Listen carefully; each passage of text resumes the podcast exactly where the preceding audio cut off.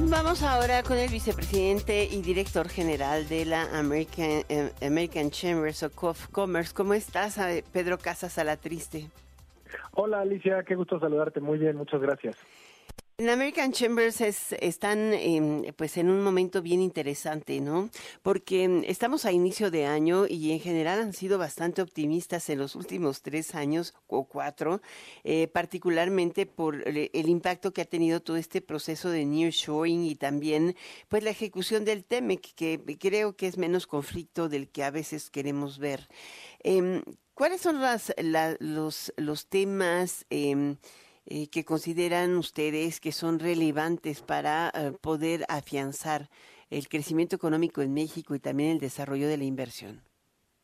Claro que sí, Alicia. Mira, eh, justamente nuestra actitud positiva al respecto va anclado a, por compartirte una cifra y poner en contexto a tu auditorio, nada más el año pasado de enero a octubre recibimos 173 nuevos anuncios de inversión por un valor de más de 40 mil millones de dólares, donde más de la mitad provienen justamente de empresas americanas.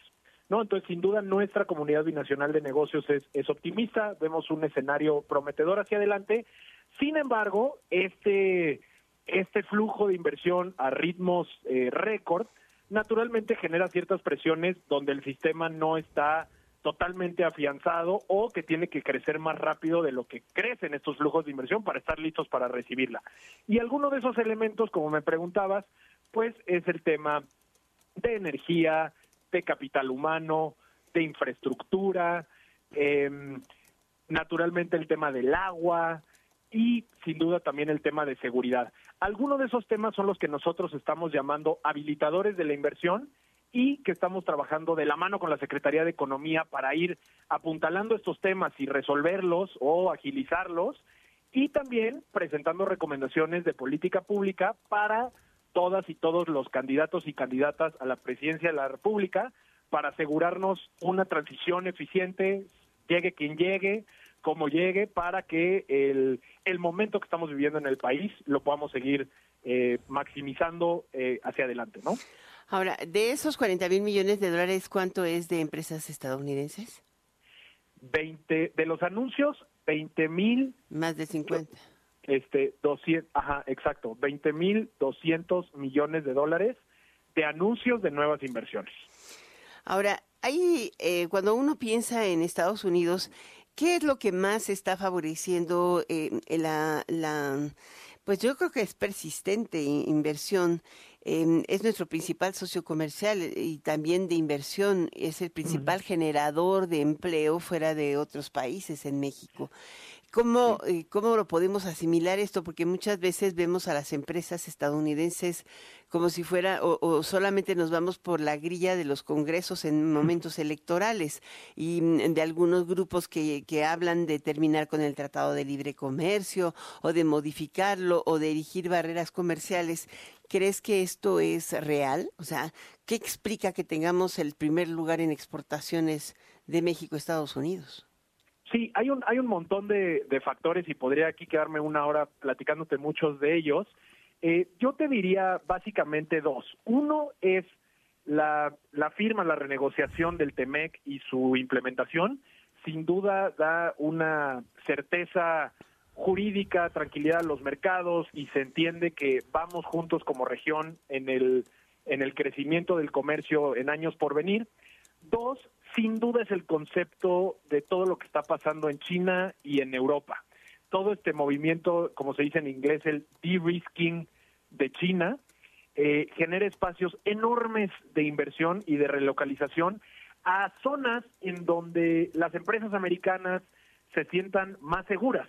¿Y dónde se sienten más seguros? Pues en los lugares que tengan mayor proximidad a su propio mercado interno, que compartan valores democráticos, que operen bajo las mismas reglas del juego, que sean aliados desde un punto de vista mucho más estratégico, inclusive de seguridad nacional, y ahí es donde México entra como el aliado, el amigo y el vecino perfecto y que genera este entorno favorable para decir, aquí es donde le tenemos que apuntalar, tenemos que fortalecernos como región de Norteamérica e irnos hacia adelante.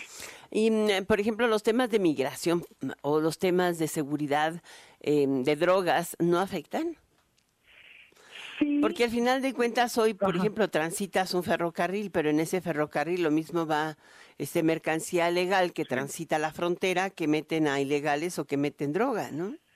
Sí, a lo largo de este año eh, no es no es ningún secreto que hemos visto cómo se paran ciertos cruces fronterizos por los altos flujos que hay de migrantes y eso afecta sin duda al tema comercial y lo mismo podemos ver con el tema de las drogas.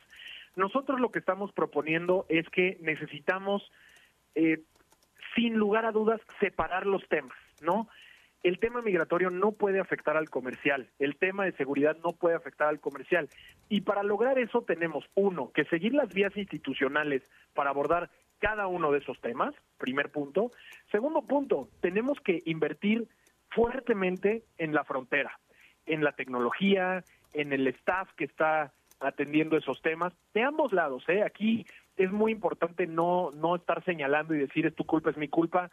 Es una frontera compartida que tenemos que trabajar los dos, ¿no? Y entonces, mejorando la infraestructura, mejorando la tecnología, mejorando las capacidades instaladas de la gente que está operando la frontera y estando seguros que cualquier cierre afecta a los dos, afecta al negocio que está en Estados Unidos y afecta a los negocios que están en México con pérdidas millonarias. Entonces tenemos que todos alinearnos y tratar de ser parte de la solución de este fenómeno que muy probablemente va a seguir, ¿no? Hay, hay muchas, muchas variables que están en juego eh, y que tenemos que encontrar las maneras para para disminuir los flujos o hacerlos de una manera más ordenada sin que estén afectando el comercio bilateral entre México y Estados Unidos. Pues hacerla de equilibristas, mi querido Pedro Casas, y la parte privada que a ti te corresponde también. Muchísimas gracias, Pedro Casas Alatriste, vicepresidente y director general de la American Chambers of Commerce, aquí en Enfoque Noticias. Gracias. Gracias por el espacio, Alicia. Saludos. Saludos.